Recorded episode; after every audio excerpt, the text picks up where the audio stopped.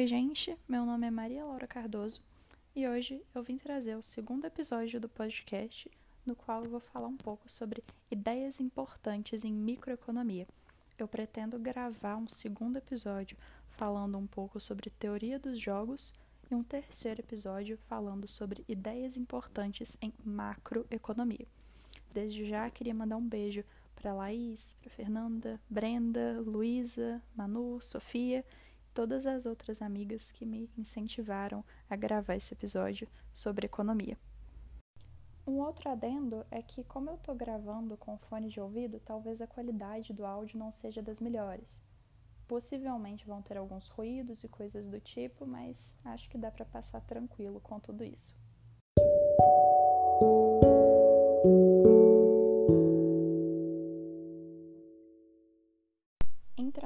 Propriamente no conteúdo desse podcast. Afinal, o que é microeconomia? Bom, a microeconomia é uma área dos estudos em ciências econômicas, responsável por analisar o funcionamento dos diferentes mercados.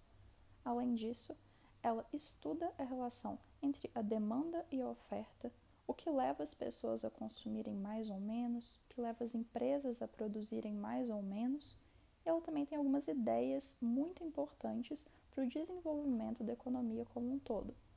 Ela parte de pressupostos como a racionalidade das pessoas e também a ideia de que a economia é movida por incentivos e expectativas. Algumas ideias eu pretendo trabalhar aqui entendendo esses pressupostos de maneira intrínseca. Por exemplo, a gente vai trabalhar os conceitos de trade-offs, de marginalidade, o que é inflação e coisas mais.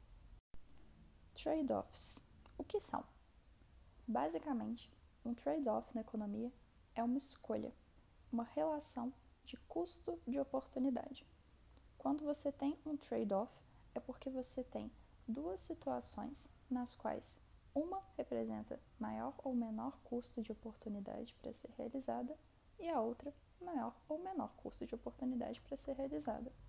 De que maneira eles se manifestam? eles se manifestam através de dilemas e ponderações. Por exemplo, um trade-off corriqueiro que você pode passar no seu dia a dia.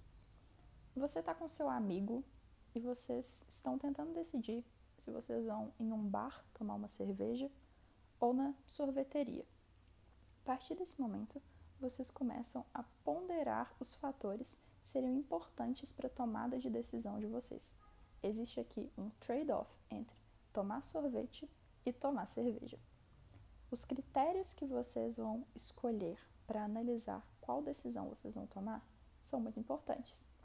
Por exemplo, vamos supor que a sorveteria fica perto da casa de vocês, que está um dia quente, ensolarado e que vocês pensam que seria mais perto a sorveteria, logo vocês teriam menos dispêndios de andar até um lugar mais longe, no caso, o bar ponderando os fatores que vocês consideram importantes para a tomada de decisões, vocês escolhem ir tomar sorvete.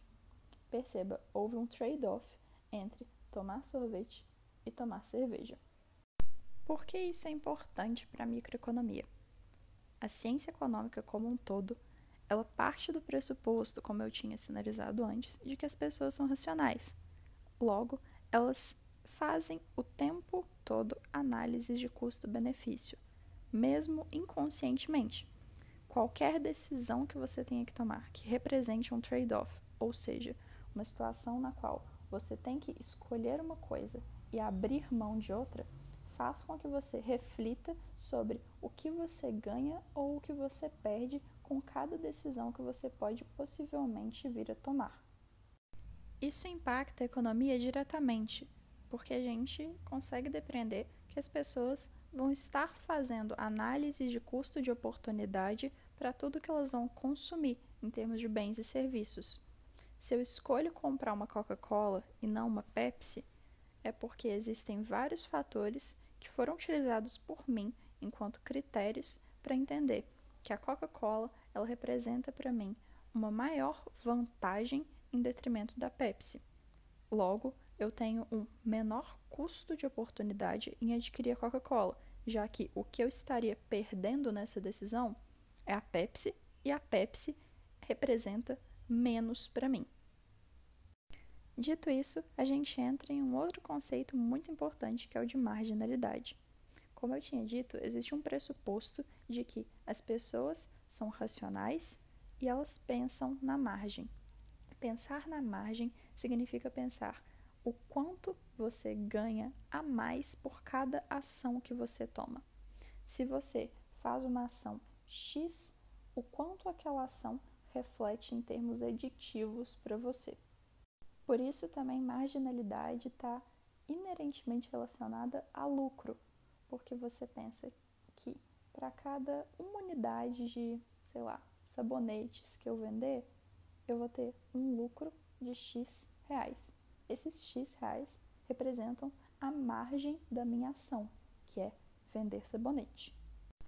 A própria ideia de marginalidade ela é muito interessante não só no que diz respeito a análises de economia, mas também para servir de pressuposto para ideias argumentativas. Como, por exemplo, quando a gente pensa a situação do clicktivismo, que é o movimento no qual as pessoas têm uma tendência maior a realizar protestos e manifestações ideológicas através das redes sociais, quando elas postam a hashtag Black Lives Matter, por exemplo, e coisas do tipo. Por que, que é mais provável que as pessoas escolham se manifestar desse jeito? Porque, em termos de marginalidade, elas têm uma noção mais real dos efeitos daquilo. Aquilo representa um custo de oportunidade para elas que é muito baixo, afinal, elas não têm que sair de casa para manifestar a favor das vidas dos negros, elas não precisam ter dispêndios muito grandes, elas só precisam postar uma hashtag dizendo que elas concordam com aquilo e que elas também acham que vidas negras importam. E elas pensam na margem porque elas têm a ideia de que aquela ação que tem um pequeno custo para elas vai gerar algo que é maior. Assim, o conceito de marginalidade, de certa forma, explica o porquê que as pessoas às vezes tomam ações nas quais elas entendem ter um menor custo de oportunidade, porque elas enxergam que existe uma possibilidade real de ter um benefício fruto daquela ação, pensando na margem, ainda que esse benefício não seja tão grande assim. E é aí que na maioria das vezes mora o problema. No caso da hashtag Black Lives Matter, por exemplo, as pessoas escolheram um caminho que talvez fosse mais cômodo, o caminho de postar uma coisa nas suas redes sociais para demonstrar que você apoiava aquilo. Isso tem um custo de oportunidade bem pequeno. O problema é que no somatório de todos os ganhos marginais dessas pequenas ações de postar uma hashtag, o impacto é bem menor do que se a gente tivesse ações mais concretas de efetivo combate ao racismo. Um outro conceito muito legal, saindo agora da marginalidade, é o conceito de vantagem. Em economia, ele explica muita coisa do porquê as pessoas estabelecem relações de comércio, mas fora da economia ele também é interessante partindo então do que seria uma vantagem absoluta e uma vantagem comparativa.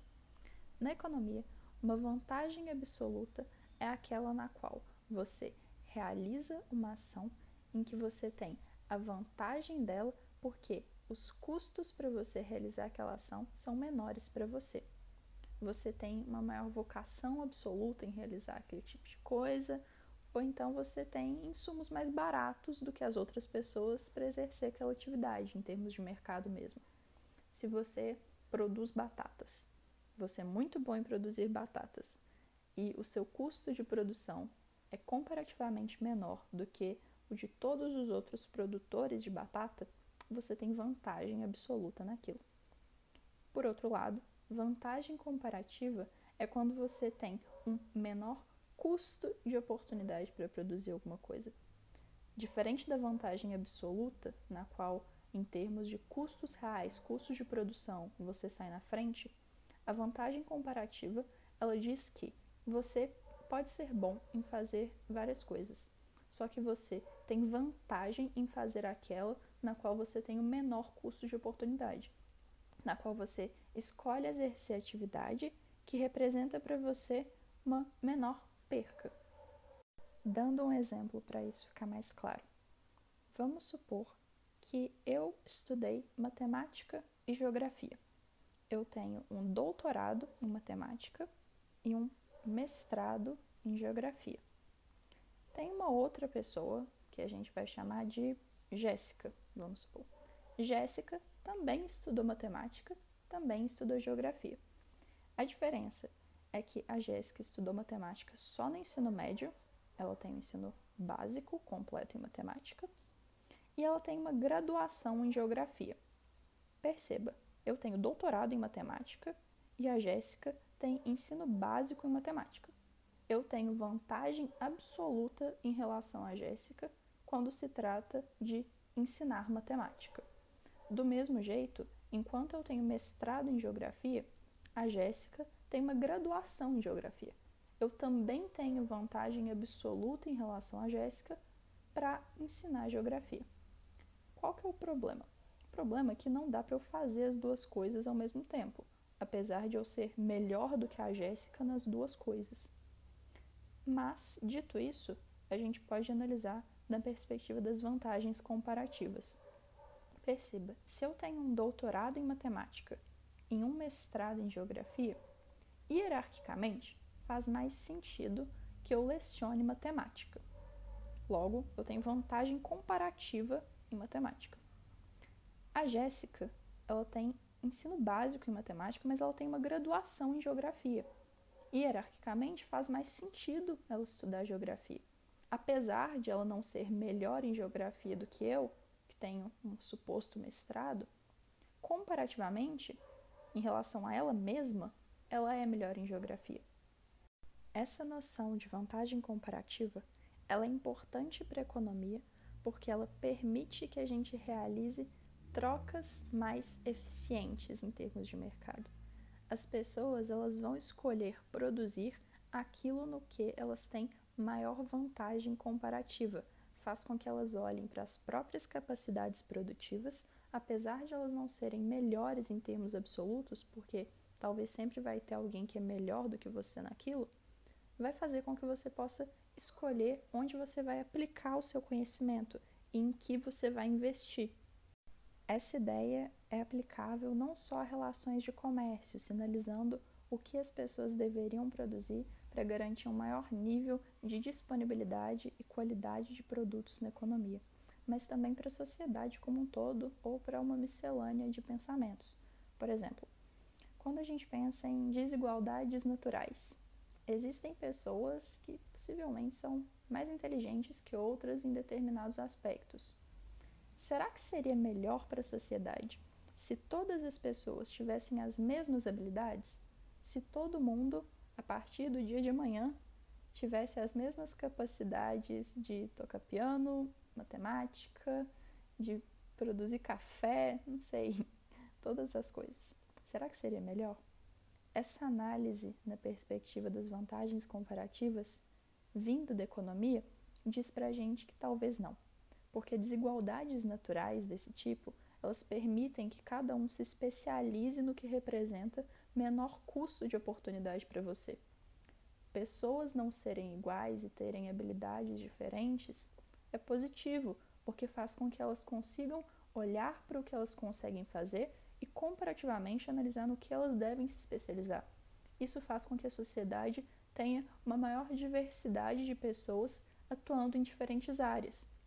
Por quê? Se todas as pessoas tivessem as mesmas capacidades em todas as áreas, não haveriam incentivos concretos para que elas diversificassem o papel de atuação delas.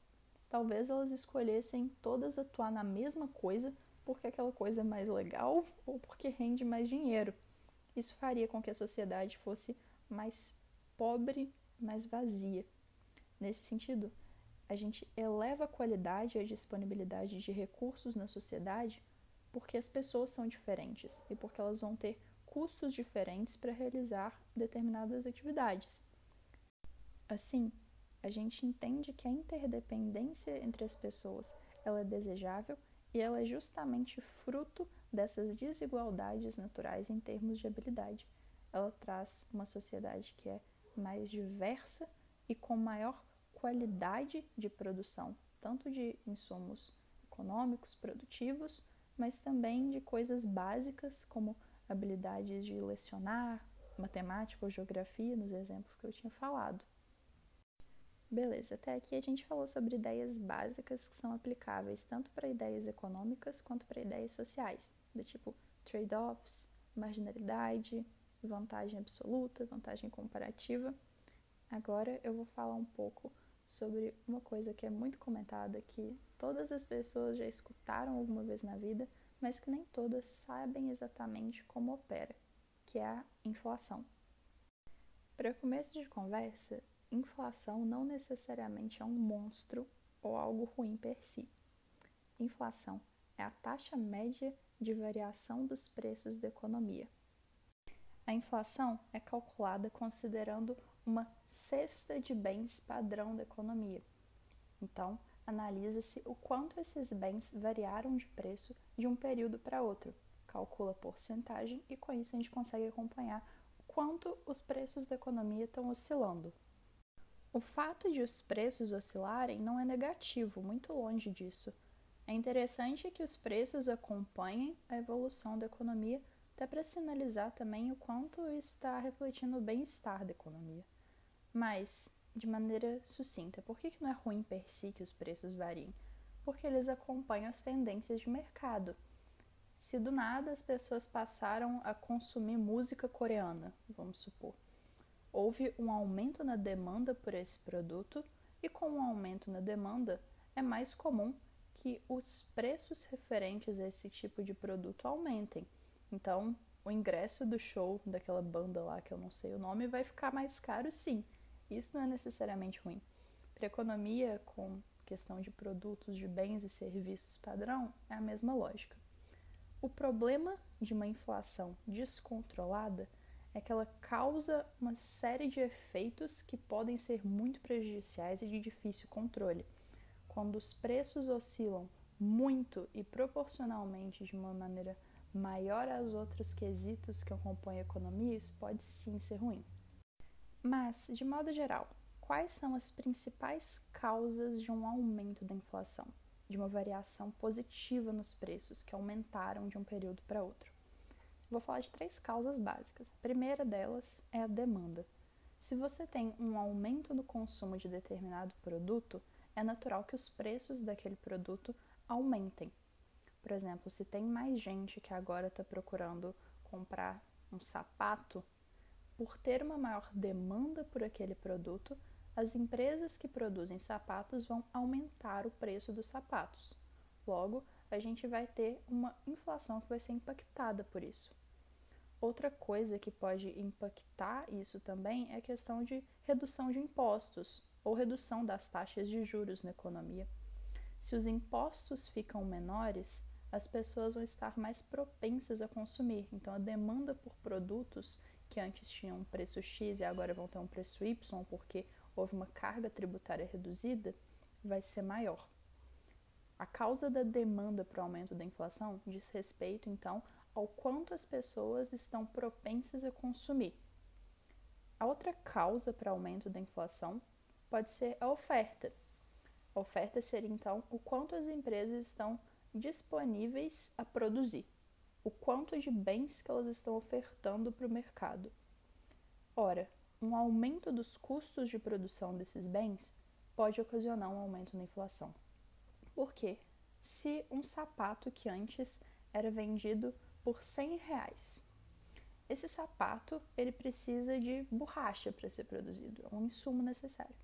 Vamos supor que por determinados motivos o preço da borracha aumentou consideravelmente.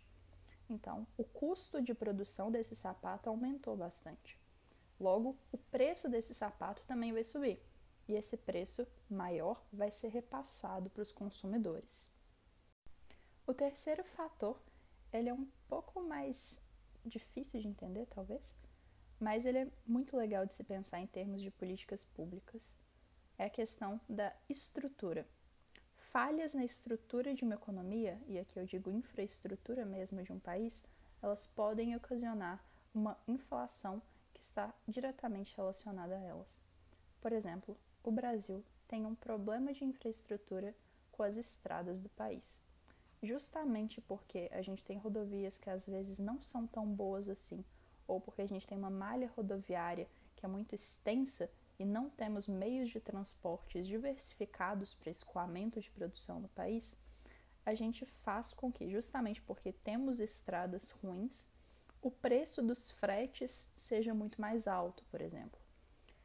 Esse fator de infraestrutura, ele reflete nos preços da economia e ele pode fazer com que a inflação reflita essa precariedade da infraestrutura de um país. Beleza, ditas algumas causas da inflação, quais são os efeitos negativos de uma inflação crescente e problemática? Bom, alguns efeitos principais disso seriam a redução do poder aquisitivo da população, desvalorização da moeda nacional, redução dos investimentos especulativos e uma balança de pagamentos tendendo ao negativo, além de uma queda na arrecadação de impostos. Vou falar um pouquinho sobre eles e tentar descomplicar esses termos. Porque uma inflação muito alta tende a reduzir o poder aquisitivo da população. Suponha que você recebe um salário de mil reais por mês. Você está acostumado a todo mês comprar um sapato que antes custava 50 reais. Em decorrência da variação dos preços, also known as inflação, esse sapato passou por um aumento muito grande de seu valor e agora ele está valendo 100 reais. O preço dele duplicou, inflação absurda. Você continua ganhando um salário mínimo, só que agora você vai ter que despender mais recursos para comprar o mesmo produto. Isso quer dizer que seu poder aquisitivo cai. Paralelamente a isso, a gente entra no outro fator que é a desvalorização da moeda nacional. Bom, se agora você está comprando um sapato por 100 reais, mas continua gastando o mesmo salário mínimo, e vamos supor que essa inflação está impactando diversos outros produtos da economia que são extremamente necessários. O governo federal ele olha para isso e ele entende que os produtos estão muito mais caros, que as pessoas elas já não têm tanto dinheiro assim para comprar o que elas precisam. Então, ele aumenta o valor do salário mínimo.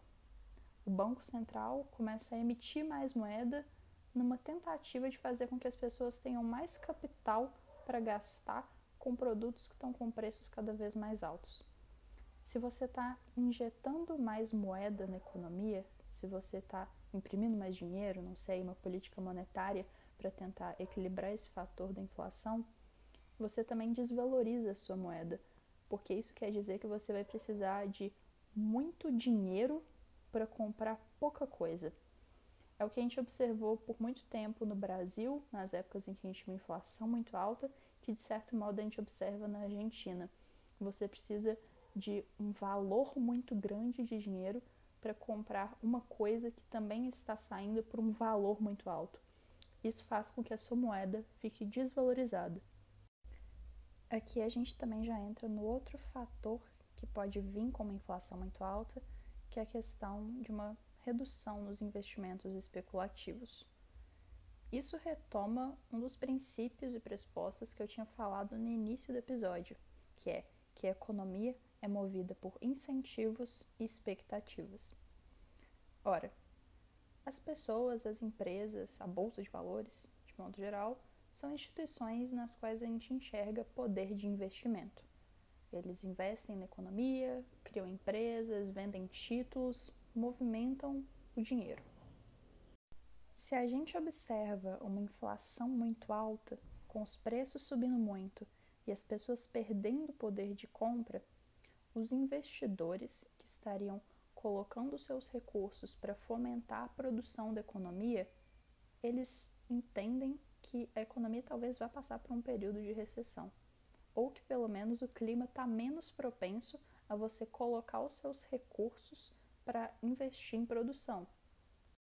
Justamente porque as expectativas do mercado estão mais baixas em decorrência dessa inflação muito alta. Se as expectativas estão mais baixas e os incentivos estão mais baixos também, os investidores eles tendem a colocar menos dinheiro nos fatores de produção da economia. Eles passam a aplicar o dinheiro deles em investimentos que seriam mais seguros, tipo comprar terras ou comprar imóveis. E essa redução nos investimentos especulativos, já que agora esses investidores vão preferir alocar os recursos deles em itens mais estáveis, pode ser muito prejudicial para a economia de um país, porque a gente está deixando de fomentar o avanço dela. Outro fator é uma balança de pagamentos tendendo à negatividade. A balança de pagamentos ou balança comercial é a relação entre importações e exportações o que você compra de outros países e o que você vende para outros países. Se os seus preços dentro de um país eles estão subindo muito por causa de uma inflação, ao ponto de eles estarem subindo proporcionalmente muito mais do que os preços nos países exteriores, isso significa que os produtos estrangeiros vão estar mais baratos comparados aos seus produtos. Isso faz com que você tenha um aumento muito grande das importações, com que seja mais vantajoso para você, enquanto país vivendo uma situação de aumento da inflação, comprar produtos de outros países que não estão vivendo a mesma situação. Esse aumento das importações faz com que a balança tenha um saldo negativo, você esteja comprando mais do que vendendo e saindo no prejuízo. Isso pode ser bem perigoso para uma economia, principalmente uma economia de base, que nem a economia brasileira, na qual a gente é muito dependente das exportações de insumos básicos, tipo a soja ainda. Por fim, o último efeito que eu escolhi para falar a respeito de um aumento muito grande na inflação foi uma suposta queda na arrecadação de impostos. É um efeito secundário, mas eu acho muito interessante, principalmente quando a gente pensa no quanto um Estado consegue alocar recursos para investir na sua população. Porque um aumento muito grande na inflação geraria queda de arrecadação tributária. Vamos supor que em março de um suposto ano, o governo decidiu que ele vai cobrar um real de imposto sobre a cerveja. Não sei, vamos supor. Para cada cerveja consumida, um real vai ser revertido em impostos do governo. Isso foi determinado em março. Só que, nessa situação, de março para abril, a gente observou uma inflação muito alta. O preço da cerveja subiu bastante, absurdamente. Só que o imposto continua sendo de um real. Esse imposto ele não é corrigido, ele não reflete o novo preço da cerveja que agora está muito maior. Isso faz com que o governo ele receba proporcionalmente menos dinheiro, porque ele só vai recolher esse um real em abril quando o preço da cerveja já não é mais o mesmo.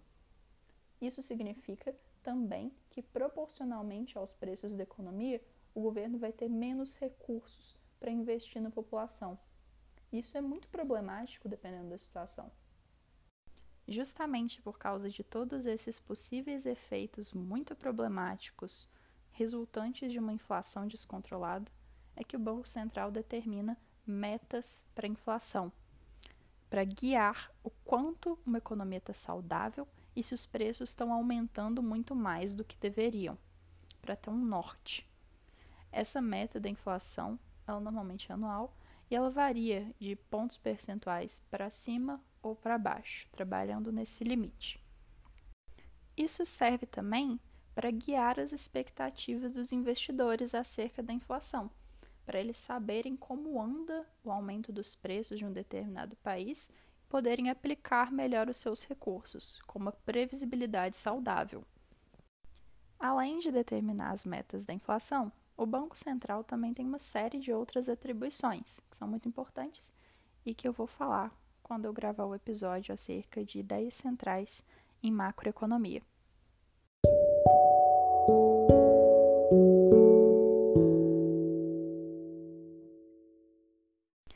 Beleza, chegamos ao fim.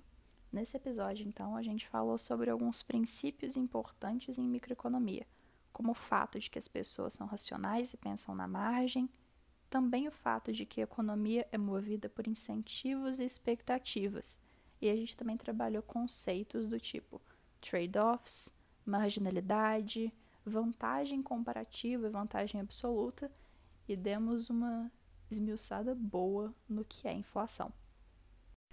Só lembrando também que economia não é uma ciência exata. Ela pode ser vista por diferentes correntes teóricas através de diferentes perspectivas. Nada do que eu disse aqui é uma verdade absoluta. A ideia era trazer ideias que são centrais e basilares, também conceitos que muitas vezes ficam perdidos e que as pessoas não entendem muito bem, justamente em decorrência dessa elitização do conhecimento acerca de economia, que é colocado em um pedestal no qual as pessoas não podem ou não deveriam entender se elas não soubessem minuciosamente todos os termos ou todas as minúcias que vêm por baixo disso. Eu não sou nenhuma expert em economia. Tudo que eu aprendi, eu aprendi seja na faculdade, seja com amigos que entendem muito mais de economia do que eu, mas eu considero extremamente importante que esse seja um conhecimento democrático, que as pessoas entendam que a economia não precisa ser uma coisa chata ou uma coisa inacessível, que ela pode ser aplicada tanto na sociedade quanto no sistema financeiro. Os materiais que eu usei para construir esse episódio, se vocês tiverem interesse, foram os mesmos que eu usei para estudar microeconomia na faculdade, que foram os livros do Mankiw e do Blanchard. Bom, por hoje é só. Muito obrigada por ter escutado até aqui. Eu espero que você tenha aprendido alguma coisa relevante. É isso e até o próximo episódio.